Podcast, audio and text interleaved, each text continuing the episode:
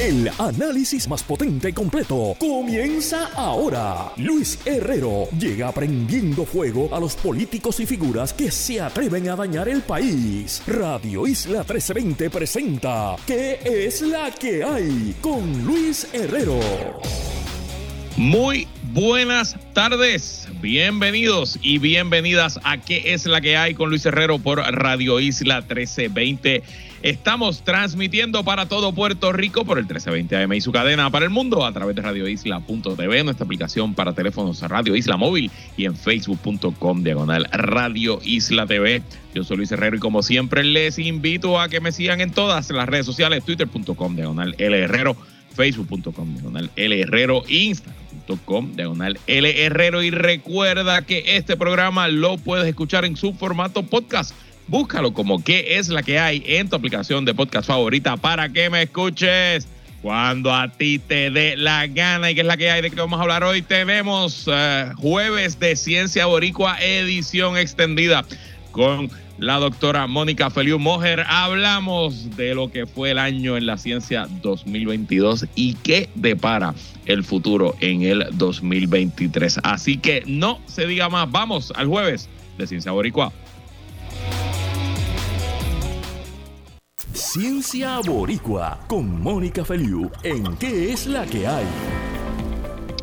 Bueno, y como ya la que se ha convertido en uno de los segmentos favoritos del público y mi segmento favorito, particularmente el jueves de Ciencia Boricua, le damos la bienvenida una vez más a la directora de comunicaciones de la organización Ciencia Puerto Rico, doctora Mónica Feliu Mojer. ¿Qué es la que hay, Mónica? ¿Qué es la que hay, Luis? Felices fiestas. Igual, aquí te veo disfrutando de las navidades más largas del mundo en tu patria, así que me imagino que la está pasando algo bien. Sí, la estoy pasando bien, aprovechando, pasando tiempo con, la familia, este, primordialmente, y pues haciendo un poquito de, turismo interno también, porque hay que, hay que aprovechar. Yo usualmente, siempre que vengo a Puerto Rico, veo a la familia, aunque sea de trabajo, pero este viaje ha sido más de, de pasar tiempo de calidad. Qué bueno, y eso al final del día lo más, lo más, lo más importante. Bueno, cuéntame, Mónica, ¿qué nos has preparado? ¿Qué le tenemos para la audiencia hoy en este resumen del año? Pues mira, eh, ya estamos en el segundo año, ya cumplimos dos años de hacer este segmento. Feliz aniversario a nosotros. y como, como hicimos el año pasado, ¿no? y ya hemos hecho en otros puntos en los últimos dos años, vamos a hacer un repaso, ¿no? Vamos a dar una, una mirada a, esas noticias de ciencia destacadas y vamos a filosofar un poco como yo sé que a ti te gusta, eh, especialmente en estos episodios especiales. Eh, así es que vamos a hacer un recuento de nuestras entrevistas favoritas, eh, algunas de noticias destacadas de la ciencia a nivel mundial. que han pasado durante, durante, durante este año y pues vamos a dar también como que una miradita al futuro, eh, porque algunas de las cosas que pues que vamos a recontar este año también tienen, tienen parte en el futuro en estos próximos años y, y pues también ojalá podamos hablar un poco de ciencia Puerto Rico. Bueno, pues comencemos por las entrevistas favoritas cuéntanos, ¿qué fue lo más que te gustó de lo que hicimos este año? En verdad, lo que hiciste tú, porque yo llego aquí con los invitados y las preguntas que tú, preparas. Así que 98% de este segmento es Mónica, lo demás eh, yo solamente añado un 2%. Cuéntame, ¿cuáles fueron las más mejores? Pues mira, yo no, nunca puedo escoger solamente una. Eh, una de mis entrevistas favoritas este año fue, una de las, creo que fue la primera que hicimos este año, fue una de las primeras, eh, entrevistamos a la doctora Alondra Díaz, que es catedrática en la Universidad de Puerto Rico en Mayagüez.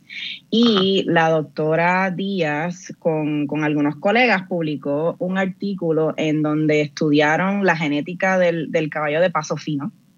de, Puerto Rico, ¿no? Y, descubrieron que, este caballo, pues sí, es, eh, tiene unas características genéticas diferentes que le dan ese paso fino, ¿no?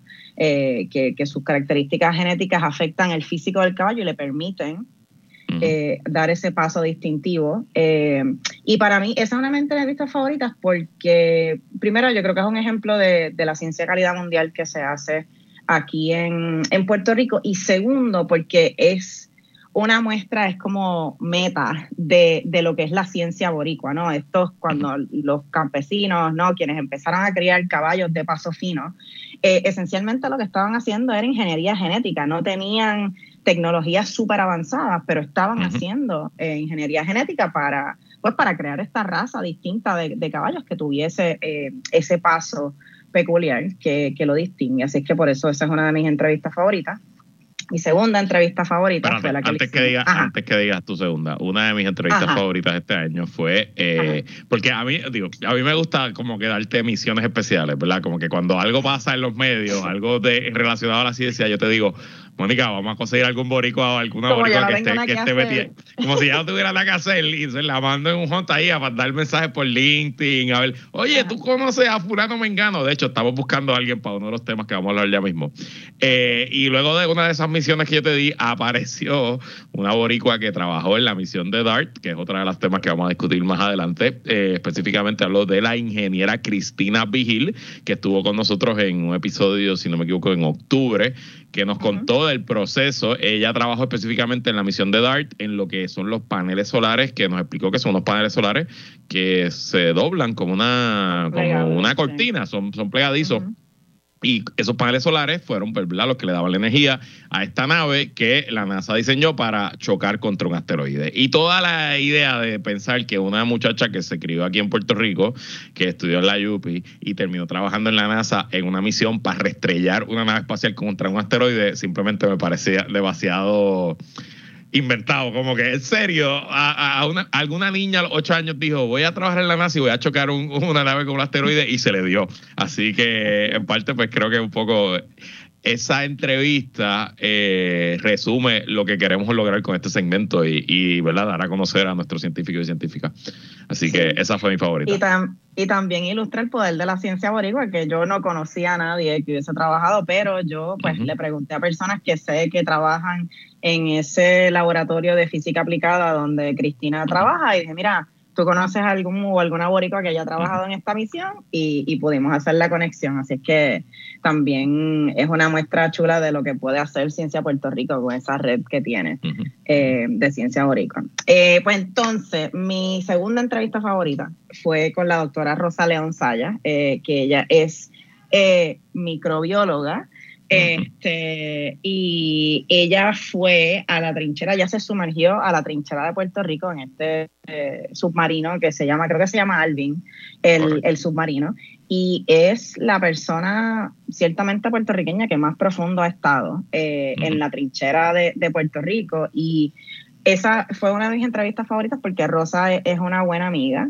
Eh, o sea, rompió un récord. Rosa hizo historia con esa al, sumergirse en ese submarino en la trinchera de Puerto Rico, que es el segundo punto más profundo de todo el planeta, en el océano de todo el planeta.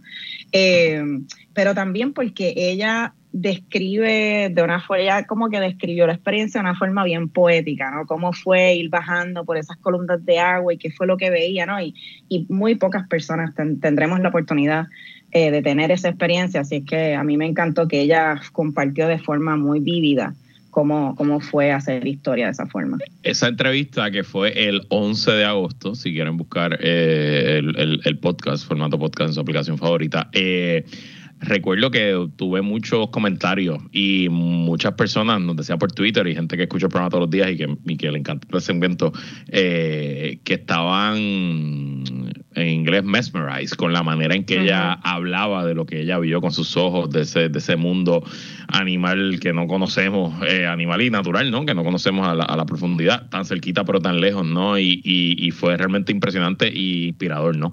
Este, conocer, conocer eh, su trabajo y que ese trabajo se está haciendo aquí, eh, a, a pie de nosotros. Así es. Bueno, esos fueron nuestros episodios favoritos, como saben, todos los jueves, jueves de Ciencia Boricua, lo buscan en el podcast y eh, se ponen al día. Estamos ya planificando los del año que viene. Pero hablemos ahora de las noticias. Esto es una noticia, lo que tú catalogas la noticia del año, es una noticia de hace varias semanas, así que la noticia del año llegó a finales del año. Cuéntanos de qué se trata. Así es, es una noticia que se dio, se anunció el, el 13 de diciembre del del 2022 y fue que científicos del Departamento de Energía de los Estados Unidos, en particular del Laboratorio Nacional Lawrence eh, Livermore, que está en el área de, de San Francisco, en California, anunciaron que habían logrado con éxito llevar a cabo un proceso que se llama fusión nuclear. Eh, esto es un proceso en donde básicamente se unen los núcleos de dos átomos, ¿no? Recordemos, los átomos son la unidad más básica de, un elemento químico.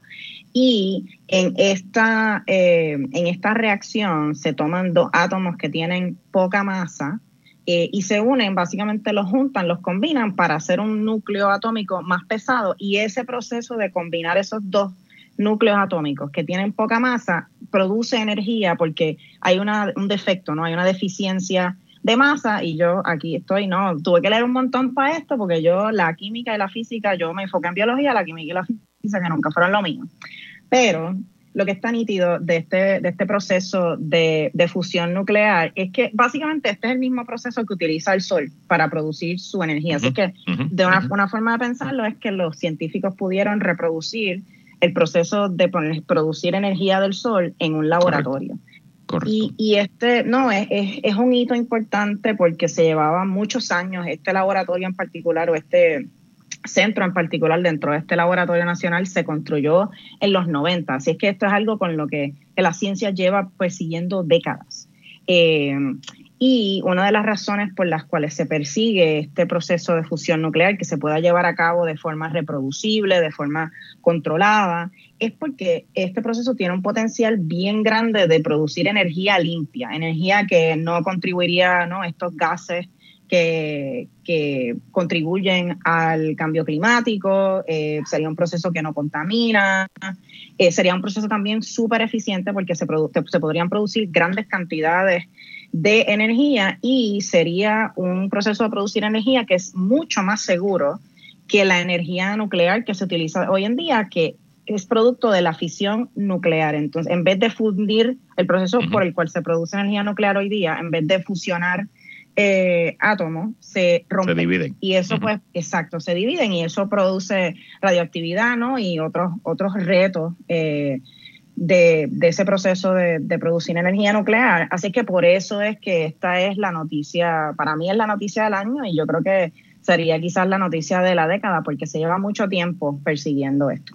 Tengo varias preguntas, pero antes te comento que la primera vez que yo recuerdo eh, haber escuchado o leído de la energía de la fusión nuclear eh, fue eh, jugando el legendario juego SimCity. No sé si lo, lo conoces en algún momento.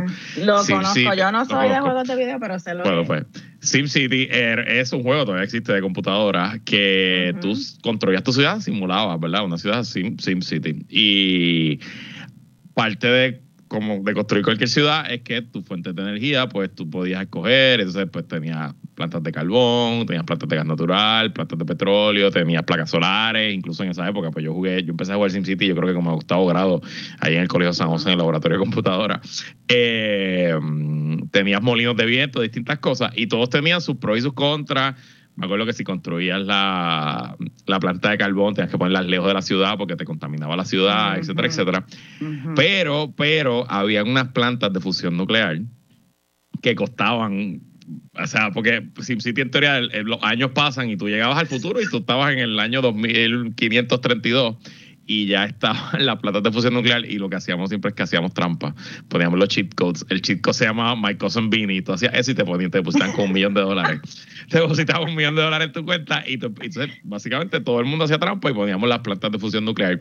Así que aquello que yo jugué en octavo, noveno grado por allá a finales del siglo pasado, eh, pues hoy obviamente todavía estamos en una etapa teórica, experimental, pero lo que es el hito, lo importante aquí, y esto es tecnología desde el futuro, o sea, desde el pasado, perdónenme, desde hace décadas, literal Einstein, y, y, el laboratorio que, que, hizo este desarrollo es el laboratorio que heredó el Manhattan Project y todo el tema de las bombas nucleares, y es un laboratorio que está afiliado al Pentágono. Pero desde hace décadas se saben que esto se sabe que esto es teóricamente posible. Lo que vimos ahora es que por fin pasó y que lo que ese, ese esa reacción química generó más energía de la que de la que entró, ¿no? De la que se eh, consumió, exacto. Y, y ya mi primera mi pregunta es, eh, estamos ya de lo teórico a lo práctico. De lo práctico a una aplicación comercial real en la vida. ¿Cuánto tiempo estamos hablando? Estamos hablando de mis nietos, estamos hablando de mis hijos, estamos hablando de, no sé, décadas. Pues no sé si serían tus hijos o tus nietos, pero ciertamente serían décadas, ¿no? Y, y, esto es un ejemplo clásico de, de, cómo funciona la ciencia, ¿no? La ciencia toma tiempo, eh, en particular porque esto es una, no, es, es algo que este proceso es difícil de hacerlo, como mencioné, sobre todo hacerlo de forma controlada, reproducible, ¿no? Porque si tú quieres depender de producir energía utilizando este proceso de fusión nuclear, pues tú quieres saber que, que funciona la mayor parte del tiempo, ¿no? Y que lo puedes controlar y que no va a haber accidentes. Este, así es que no, esto prueba ese concepto de que se puede hacer, así es que ciertamente es un paso gigante porque ahora lo que los científicos probablemente van a hacer es tratar de reproducir este proceso, ver que lo pueden hacer una y otra vez y que funcione más o menos de la misma manera una y otra vez, eh, y entonces ver si se pueden producir grandes cantidades de energía. Así que ciertamente estamos, yo te diría que varias décadas de que esto pueda ser una, no, una fuente de energía viable para, para un gran número de, de personas pero, pero ciertamente es un paso bien, bien importante y por eso es que cuando se anunció, se anunció con bombos y platillos. Sin duda, ¿no? Y, obviamente eh, hay un principio de la tecnología que se llama la ley de Moore, que es que eh, desde que se inventó el transistor, el microchip, cada 18 meses la capacidad de los transistores de los microchips se duplican y el costo se pica a la mitad. Y ese mismo, esa ley, de, que es una ley, no es una ley científica, es un nombre popular que le dicen la ley de Moore, porque realmente no, es la ley de la gravedad. Pero esencialmente ese, ese progreso de la tecnología, ese principio de la tecnología se ve en, en, otras facetas del desarrollo tecnológico y la ciencia. Así que uno pensaría que sí, que deberíamos ver eh, con el pasar del tiempo, pues un eh, continuo desarrollo eh, hasta que esta, esta tecnología llegue a comercializarse. y hay incentivos para que esto se desarrolle, ¿no? O sea, como que, por ejemplo, en los Estados Unidos se ha puesto una meta de que, ahora mismo no me acuerdo cuál es el porcentaje, pero es un porcentaje bastante alto de la energía eh, para el 2030, que no está muy lejos sea de, de fuentes eh, renovables, ¿no? Entonces, pues hay un incentivo económico, obviamente hay un incentivo político, ¿no? Depende cuál sea la administración que esté o el, el partido que esté en la administración en los Estados Unidos, pero ciertamente hay también incentivos políticos eh, y, y, bueno, de, yo argumentaría que de, de la vida de, la humanidad, ¿no? De, nuestro planeta. Que, que, se invierta en, en desarrollar tecnologías que tengan un potencial como esta. Pero aquí es que está el, asunto. Aunque quizás vemos en el horizonte un futuro de energía limpia y esencialmente inagotable, porque estamos hablando de una fuente de energía que nunca termina y que no contamina. Eh, la realidad es que aunque eso está en el horizonte, para llegar a ese horizonte tenemos que sobrevivir el cambio climático y las cosas que están pasando ahora. Así que no creo que sea suficiente eh, poner todos los huevos en una canasta, en la canasta de la fusión nuclear y decir, pues nada, relax, ya estamos al otro lado, olvídate de eso, eh, que la Antártida y, y, y, las capas, y, las capas de hielo aguanten, ¿verdad? Y, por eso un poco pues la, perspectiva. Sí, el problema del cambio climático es urgente y hacen falta, hace falta tomar medidas ya. No, si no se toman medidas en los próximos 5 o 10 años, pues no va a haber, no va a haber planeta quizás en, el que aplicar esta tecnología. Bueno, ya hablamos de la noticia del año. Háblame, ¿qué otras cosas pasaron este año que eh, en la ciencia, no borico, en la ciencia terrícola? Global, sí. Global, mejor. Sí, pues otra, otra, de, otra de esas noticias también es, reciente. Eh, y una de las razones por las cuales la traigo es porque hay una conexión con la ciencia boricua. Eh, en ella y es que hace unas semanas, el 11 de diciembre, eh, amarizó, eh, cerquita de mi casa en San Diego, en, el, Océano Pacífico, amarizó la cápsula Orión, que es parte de la misión Artemis, en este caso es parte de la misión Artemis 1, pero Artemis en general es esa misión que ha diseñado la NASA para regresar a, la Luna y desarrollar una, base lunar. Es un proyecto la presencia permanente, ¿no? Esencialmente lunáticos por primera vez, eh, personas viviendo en la Luna. Exacto, de la misma forma o similar a como tenemos la, eh, no, la Estación Espacial Internacional, pues la idea es establecer una base, eh, pero en la Luna que quizás pueda facilitar otros proyectos de exploración espacial, que los astronautas vayan a Marte, eh, y entonces este, proceso, este proyecto se está dando eh, en fases. La primera fase concluyó el 11 de diciembre. Después de varios atrasos, el cohete que llevaba esta, esta nave Orión se lanzó el 16 eh, de noviembre. Y esta es una, esta, esta misión particular, esta fase, eh, era para probar todos los sistemas, la nave, para ver qué funcionaba, ¿no? los sistemas de vuelo, el proceso que iban a utilizar para regresar a la Tierra, ver que todas esas cosas funcionaran eh, y, fueran ¿no? como, como se habían predicho, como se habían calculado. Ya que esta parte se, se completó, la próxima fase de Artemis, que es Artemis 2, eh, está agendada para mayo del 2024, que como siempre no es porque estos procesos son complejos, también dependen del clima eh, eh, o el del tiempo, mejor dicho. Es, probable que, se, que se atrase, pero hasta ahora está pautado para mayo del 2024, del 2024, perdón. Y esta, esta fase de Artemis 2, la nave va a estar tripulada, pero los astronautas no van a pisar la luna, sino que la van a orbitar. y de nuevo, es otra fase de prueba de ver que todo funciona, ¿no? Que los, eh, me imagino que pues va a haber una parte de que los, los astronautas puedan poner su entrenamiento a prueba. Y entonces no es hasta el 2025 que se planifica esa fase 3 eh, de Artemis que va a llevar cuatro astronautas a la Luna. Dos de esos astronautas van a pisar la Luna. Esto no, la última vez que alguien pisó la Luna fue en el 1972. Eh, y dos de estas personas van a caminar sobre la superficie de, la Luna y se va a hacer historia no solamente porque es la primera vez del, del 72 que esto sucede, sino porque van, la NASA ha dicho que una de esas personas va a ser una mujer eh, y que la otra persona va a ser un hombre que no es blanco, ¿no? Sabemos que la historia de la ciencia, la tecnología está llena de hombres blancos eh, y, se han excluido ¿no? a, otros eh, grupos, otros géneros, otras razas, etnias, etcétera. Eh, y es posible, todavía no sabemos, pero es posible que una de esas personas sea nuestro astronauta Joseph Acaba.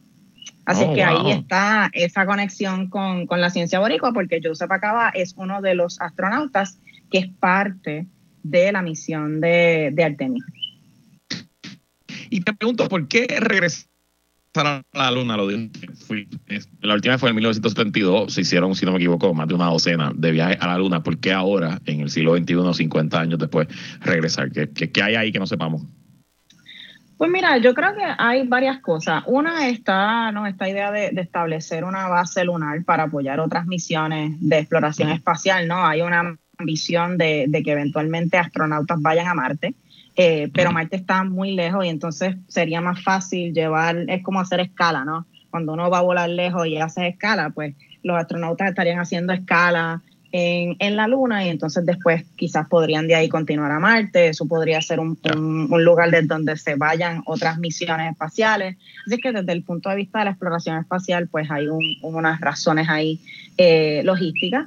Pero yo también creo, ¿no? Cuando en, en, el, en, los años 60 Kennedy, ¿no? Propuso que iban a mandar eh, hombres eh, a la luna, pues había una cuestión geopolítica, ¿no? Había una competencia con, con los rusos. Ahora mismo hay unos conflictos geopolíticos con Rusia, son muy diferentes, ¿no? Pero, pero sí hay, hay, siempre hay asuntos políticos en esto, ¿no? La ciencia no se da en un vacío.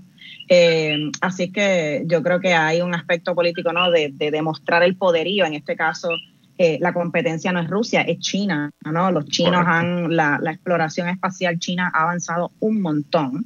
Eh, los chinos están haciendo misiones espaciales, misiones lunares, así que hay una competencia ahí de demostrar quién tiene más mollero, este, o pues en el caso típicamente de la política, quién es más macho. Eh, Vamos a medir cohetes. ¿Quién tiene el cohete más grande? Ajá, así, siempre ha sido los hombres así, siempre así. Exacto, exacto. Hay que cambiarle este, ciencia, hay que ir a la antropología, hay que ir a la antropología, pero vas a encontrar que siempre ha sido así. Eh, pues está, está eso ciertamente, ¿no? Y, y un poco estas cosas capturan el, el imaginario de, de, las personas, ¿no? O sea, hay toda una generación de, de personas que se interesaron por, por la ciencia, eh, tecnología, ingeniería, matemáticas, luego de ver eh, el, ¿no? la misión Apolo y, y el, los astronautas que alunizaron eh, así es que creo que hay distintas razones para, para, impulsar eso. Hay razones científicas, hay razones sociales, políticas, económicas, hay de todo, porque de nuevo la ciencia no se da en un vacío. Así es, y además eh, de las misiones lunares salieron un montón de tecnologías que hoy usamos todos los días y que ni pensamos, y eh, la exploración en sí misma eh, siempre trae otros desarrollos que eh, pues ayudan a la humanidad y, adelantan distintos campos de la ciencia. Así que vamos para la luna. Y si alguien tenía dudas, si Mónica estaba o no en Puerto Rico, hay un coquí ahí que está haciendo parte de esta conversación. Así que nosotros vamos a ir una pausa. Y cuando regresamos, seguimos hablando de ciencia con Mónica Frío Mujer y con el coquí que está ahí en casa de su mamá. No se vayan a ver, que es la que continúa luego de la pausa.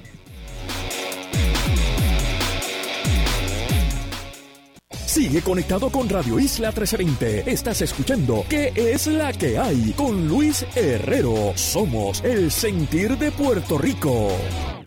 Radio Isla 1320. Comenzando la Navidad sin frenos. Descarga la aplicación Radio Isla Móvil y conéctate a radioisla.tv para el mejor contenido noticioso esta Navidad. Radio Isla 1320, el sentir de Puerto Rico. Estás escuchando ¿Qué es la que hay? por Radio Isla 1320 y radioisla.tv. No, rompas la cadena. Quédate con Radio Isla 1320. Somos el sentir de Puerto Rico. Si vives, trabajas o frecuentas la costa, debes tener un plan de respuesta a emergencia de tsunami que incluya las rutas de desalojo. Revisa el mapa de desalojo de tu municipio y verifica el lugar de encuentro al cual debes dirigirte luego del tsunami. Más información, redsísmica.uprm.edu. Recuerda que prepararnos es responsabilidad de todos. Cubriendo Puerto Rico de punta a punta. A las 12 del mediodía, el país entra en tiempo igual con Luis Pinchi e Ismael Torres. De lunes a viernes a las 12, solo en Radio Isla 1320. Radio Isla 1320. Comunicación Multimedia 360. Encuéntranos en todas las plataformas sociales. Mantente al día con nuestras transmisiones en vivo desde el lugar de la acción en Facebook. Recibe el reporte de la noticia al instante siguiéndonos en Twitter. Y cuando se tiene que ver a todo color, búscanos en Instagram para las últimas imágenes, videos y stories. Llevándole la noticia hasta el boricua en la luna. Radio Isla 1320. El sentir de Puerto Rico. El regalo de la información es uno invaluable. Por eso te regalamos todas las noticias, entrevistas y análisis que necesitas esta Navidad. Muchas felicidades les desea toda la familia de Radio Isla 1320. Seguimos con el análisis en Radio Isla 1320. ¿Qué es la que hay? Con Luis Herrero. Regresamos y seguimos conversando con Mónica Feriu de Ciencia PR en esta edición especial extendida del jueves de Ciencia Órica. Conversamos con Mónica y con su coqui. Estamos eh, haciendo un recorrido ¿no? por eh, las noticias de ciencia principales. Este año hablamos ya de eh, el anuncio reciente de unos científicos del Departamento de Energía de los Estados Unidos que lograron la primera reacción de fusión nuclear en un laboratorio donde se creó más energía de la que se puso adentro, ¿verdad? Pues presentando un posible, una posible alternativa de energía renovable infinita. También hablamos de las misiones Artemis que tienen como objetivo que el hombre regrese, el hombre y la mujer eh, regresen a la luna, aunque la mujer nunca ha estado, pero que vaya por primera vez y eh, luego siempre hay una presencia permanente terrícola en ese eh, cuerpo celeste. ¿Qué más tenemos? Hay mucho, hay mucho del espacio en esta lista. Este, hay mucho del espacio, sí, hay mucho del espacio en esta lista porque, pues, yo tengo un sesgo hacia la biología, eh, porque pues yo soy bióloga de formación, así es que traté de, irme un poquito hacia, hacia otras áreas de, de la ciencia. Eh, pues además, otras noticias para, para, destacar es que vimos las primeras imágenes del telescopio espacial James Webb. Eh, me parece que fue en julio que tuvimos a Agustín Valenzuela del podcast Curiosidad Científica y hablamos extendido sobre, sobre estas imágenes, por qué este telescopio es tan importante. Eh, y si aún no han visto las imágenes, les recomiendo que busquen imágenes, telescopio espacial James Webb, porque son increíbles. Estoy haciendo eh, Ya tú mencionas. Literal, lo estoy haciendo y lo hago de vez en cuando porque, y como están sacando nuevas todo el tiempo, hay, hay fotos nuevas. Es realmente increíble, espectacular. La, es espectacular. Sí, sí, sí, sí. Eh, la otra noticia que quería destacar, no, hablamos un poco de ella eh, en el segmento anterior, y está la misión DART, que fue esta misión que estrelló una nave que es más o menos como del grande de una nevera eh, contra un asteroide para probar que, pues, que se podía con, con este tipo de tecnología eh, y esta estrategia alterar la órbita de un asteroide como, pues, como medida de protección de, de nuestro planeta. Si viniera un asteroide que está amenazando al planeta Tierra, pues se le puede mandar un, un cohete con una nave eh, y estrellarlo y alterar el curso de ese asteroide y pues, proteger el, planeta. Eh, otra de las noticias, yo más que una noticia, porque es que hubo múltiples noticias, eh, es un tema que, que, es recurrente y que verdaderamente yo diría que es el tema más urgente de nuestros tiempos, es el cambio climático. En el 2022 vimos el verano más caliente en, en Europa. Eh, que de, ¿no? desde que se está llevando la historia de las temperaturas fue el verano más caliente. Vimos unas eh, inundaciones catastróficas en Pakistán, en donde un tercio del país se inundó. Eh, y en Puerto Rico, ¿no? Vivimos los estragos de Fiona, vivimos olas de calor. recientemente, también en diciembre, se reveló, científicos de la Universidad de Puerto Rico revelaron evidencia de cómo el huracán María alteró nuestras costas, eh, moviendo la, orilla de muchas de nuestras playas tierra adentro, haciendo que miles de comunidades sean aún más vulnerables a inundaciones y efectos del cambio climático. Y no, y sabemos que el huracán María es uno de esos huracanes que se fortaleció en tiempo récord, ¿no? Como, como resultado de que las aguas de, ¿no? del Caribe eh, están más calientes debido al cambio climático. Eh, así es que ciertamente es, creo que es el tema para, destacar de nuestra generación y, ¿no? y reiterar la urgencia de que, de que se tomen medidas, eh, no solamente a nivel global, pero en Puerto Rico, que tomemos medidas de política pública para, para atender este problema, porque nos afecta a nosotros más que a otros lugares todos y todas vamos a ser futuras víctimas del cambio climático y, en parte es algo que hablamos mucho los martes con, con y con Esteban, de que también pensamos que el futuro de los movimientos políticos en gran parte va a ser el futuro de los movimientos ambientales. Eh, y que nosotros, ¿verdad? Que somos millennials, estamos ya, los millennials ya tenemos 40 años, by the way, para que lo sepan. Sí. Y el tema ambiental por cumplir los 40 y el tema ambiental es importante para nosotros. Pero para los que vienen detrás de nosotros, la, la, generación Z y los que vienen detrás de la generación Z, que entiendo que todavía no tienen ni nombre, eh, este va a ser su tema. Punto y se acabó, porque les toca a ellos vivir en el planeta eh, eh, que, le estamos dejando. Y, pues francamente hay, hay esperanza. Hablamos de la fusión nuclear como una de las posibles esperanzas. El problema es cuánto tiempo. ¿Cuánto tiempo hay? Y ahí es que está pues el peligro aquí precisamente la urgencia eh, con la que no se está atendiendo, porque la verdad es que no se está atendiendo y, no, y el cambio climático lo afecta a todo, nos afecta económicamente, afecta nuestra salud, nuestra calidad de vida, la política, todo, todo. Así que no, el cambio climático no es un tema ambiental, el cambio climático no, es un tema científico, es un tema que compete a todos los aspectos de nuestras vidas. así mismo es. Bueno, ¿y qué más tenemos?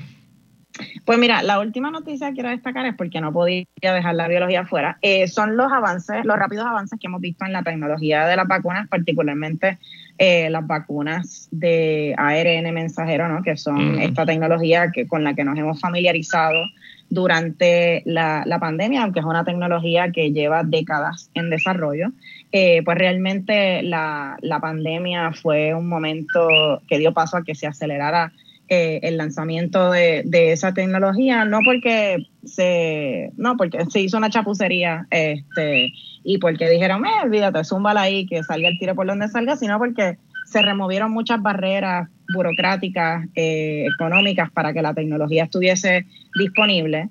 Eh, no, y hemos visto el potencial de, esta tecnología, no solamente con el desarrollo de las vacunas originales contra la COVID-19, pero por ejemplo con el, desarrollo del refuerzo actualizado, el refuerzo bivalente, ¿no? Que le aprovecho para exaltarle a las personas, si no se han puesto ese refuerzo bivalente, ese refuerzo actualizado, póngaselo. Cualquier persona mayor de seis meses o bebés de seis meses en adelante son elegibles, no importa si ya usted se puso una tercera, una cuarta, una quinta dosis es bien importante que se ponga ese refuerzo bivalente o actualizado si han pasado ya al menos dos meses desde la última dosis que se puso, porque ese refuerzo eh, le va a proveer, esa mayor protección contra la COVID-19, que también se vacuna contra la influenza. Hay un montón de estos virus respiratorios rondando por ahí y la vacunación es una parte esencial de la prevención.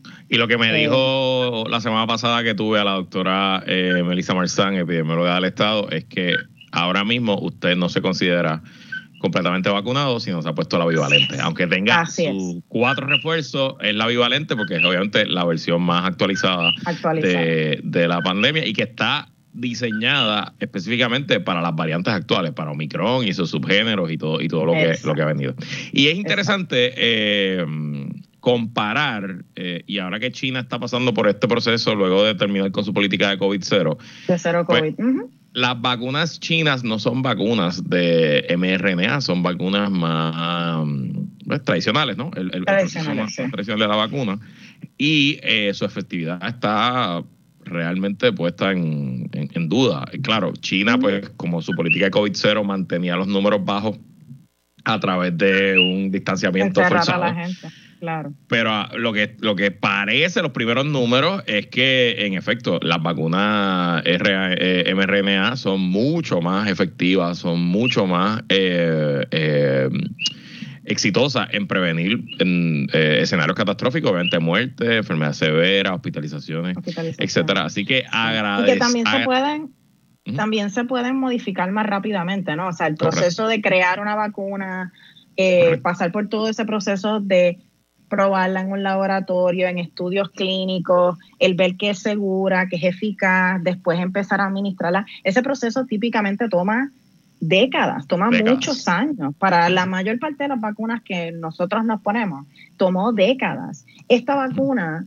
tomó varios años y, o sea, lanzamos, estuvimos disponibles esa primera eh, generación de vacunas de ARN mensajero contra COVID en diciembre del 2020 y ya 2022, menos de dos años, tuvimos disponible una segunda vacuna y eso es parte de lo que esta tecnología eh, no tiene tanto potencial porque se puede eh, modificar mucho más rápido y como la básicamente es como un cassette, ¿no? Y como la plataforma es la misma, lo que estás cambiando es el código de las instrucciones que le estás dando al cuerpo para que te proteja, pues te permite ser mucho más ágil en la generación de vacunas nuevas en respuesta a cambios como el surgimiento de, variantes nuevas. Es otra instancia donde eh, temas que parecían ciencia ficción hace décadas hoy son ciencia, sin el apellido de ficción, porque literal estamos, creamos un mecanismo que le envía un mensaje al cuerpo que le dice cómo comportarse al cuerpo, cómo programarse, cómo el cuerpo mismo producir la, las proteínas que necesita para, para luchar contra el virus, ¿no?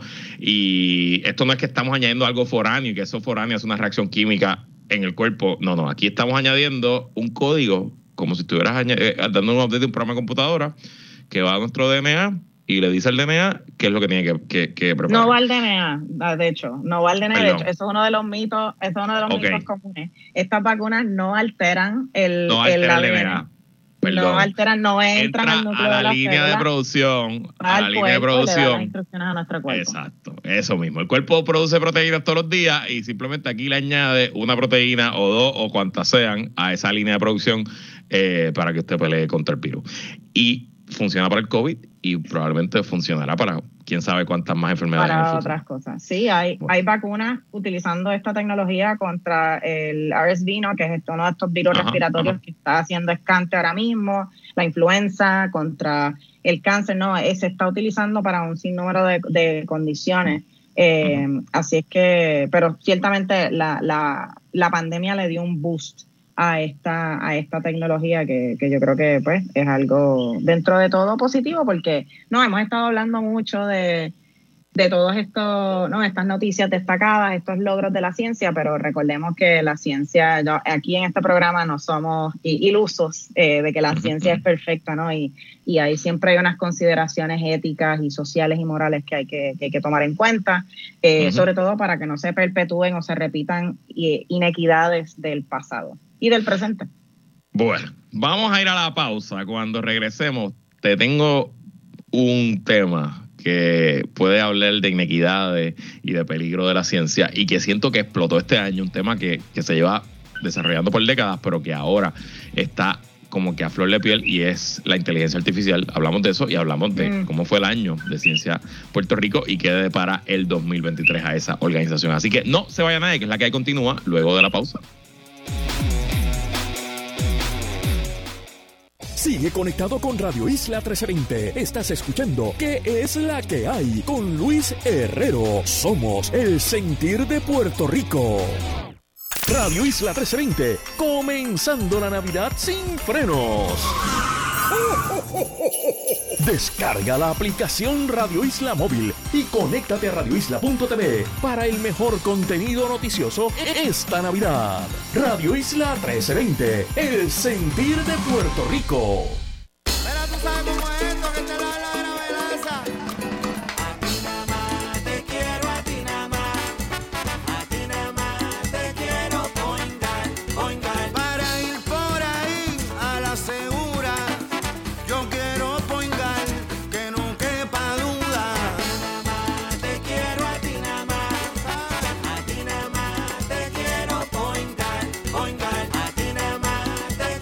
Quiero point guard.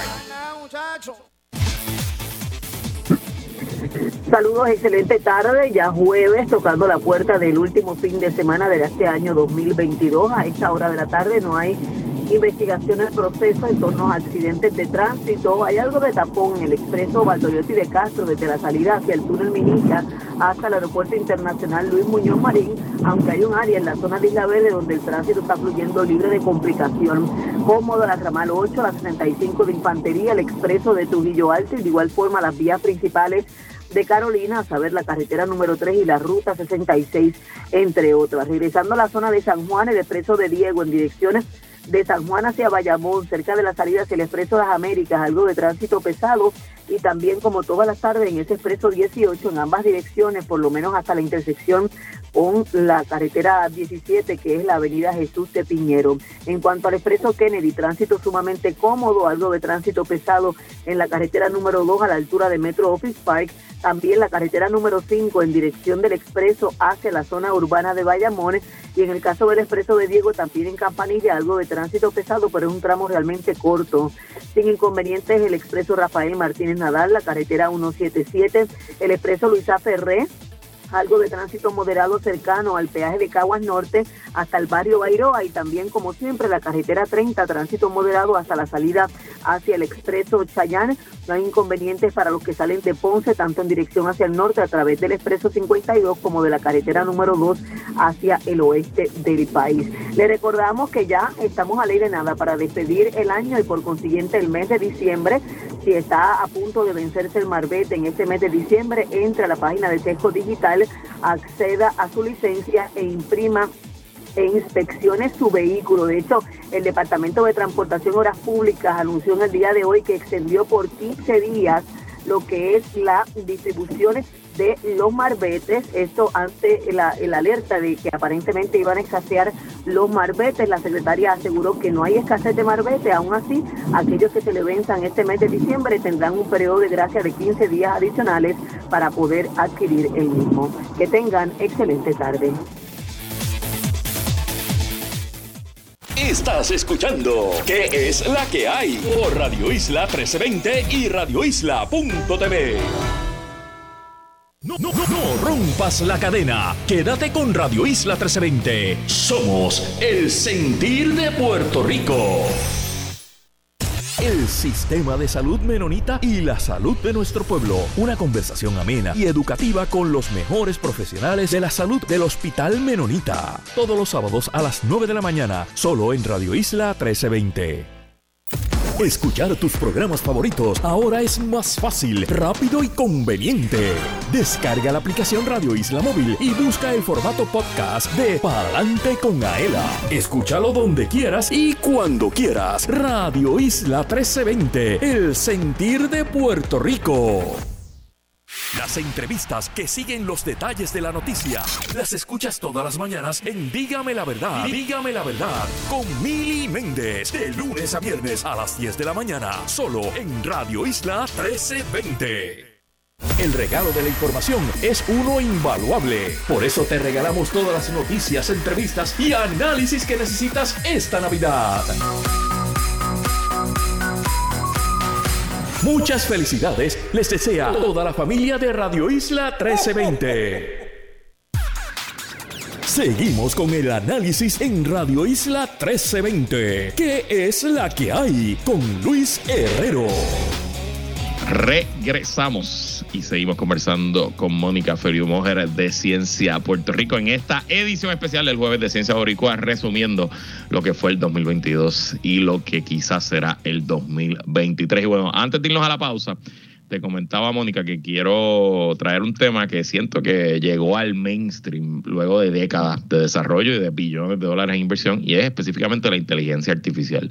Y obviamente cuando uno piensa en inteligencia artificial, pues a mi mente lo que viene es la escena de Terminator 2, del androide caminando en este sitio ah, este, apocalíptico con los ojos rojos matando humanos.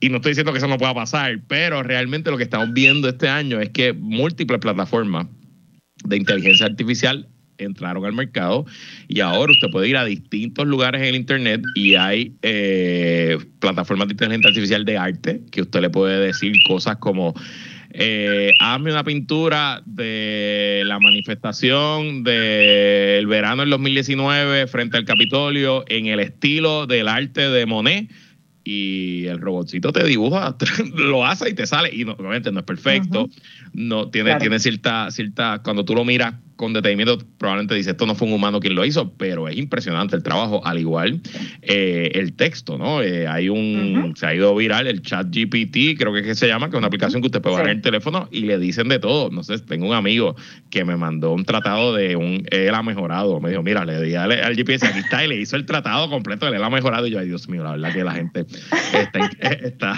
a lo loco.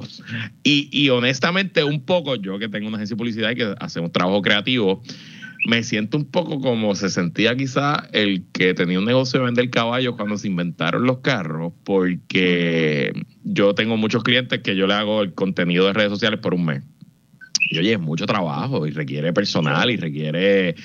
Pero ahora puedes ir literalmente a esta página y decirle, hazme cinco posts de Facebook y de Instagram para esta cuenta, para este producto, y lo hace y lo hacen en 10 segundos. Y obviamente, pues las implicaciones que eso tiene al futuro eh, me, llama, me llama muchísimo la atención.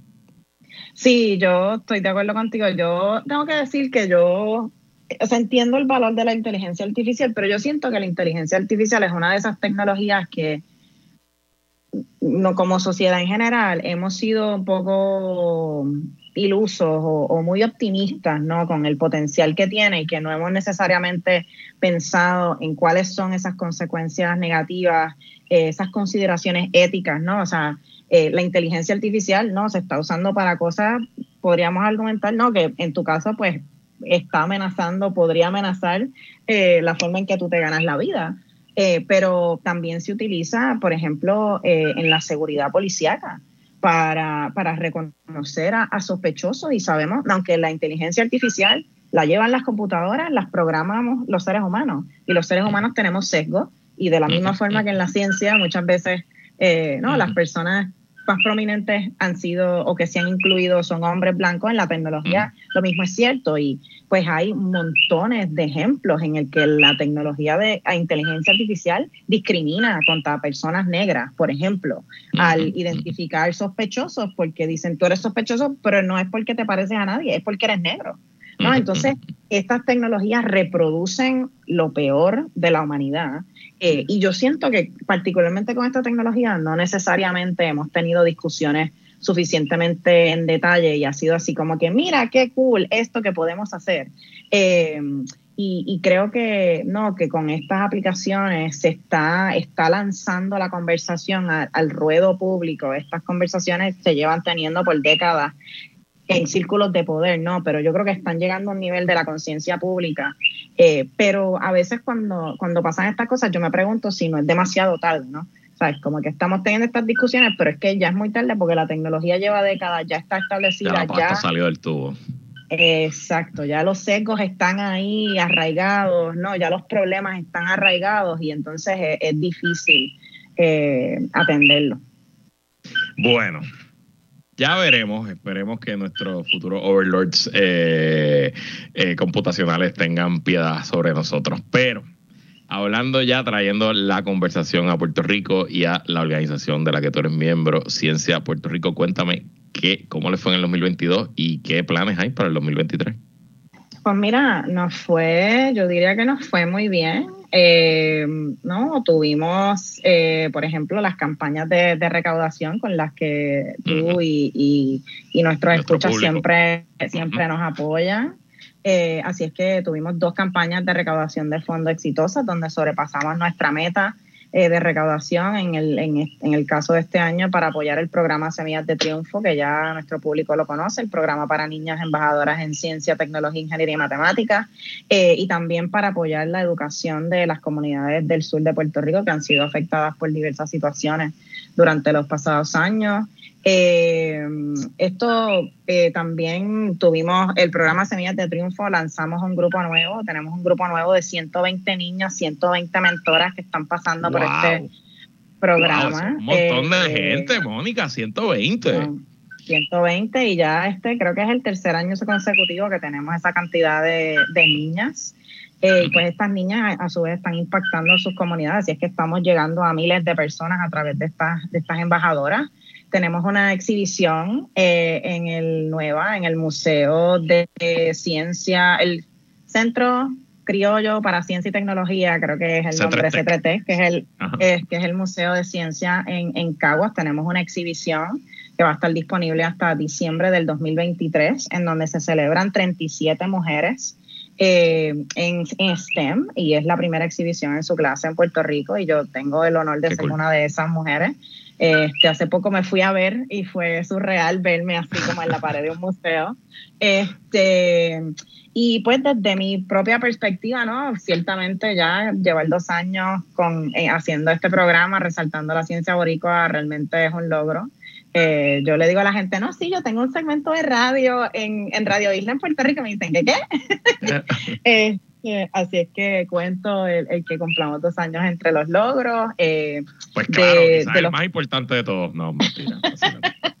de los proyectos de eh, comunitarios que yo lidero dentro de la organización, lanzamos un proyecto piloto llamado el Laboratorio de Ciencia Comunitaria, a través del cual estamos apoyando a siete líderes en diversas comunidades en Puerto Rico para crear proyectos que atiendan necesidades de sus comunidades utilizando la ciencia y el diseño y es un programa eh, no, que tiene un enfoque bastante único en Puerto Rico y, estamos estrechando esos lazos de colaboración entre la comunidad científica y las diferentes comunidades eh, en Puerto Rico y sus líderes, que sabemos que en Puerto Rico la autogestión es esencial para que el país subsista.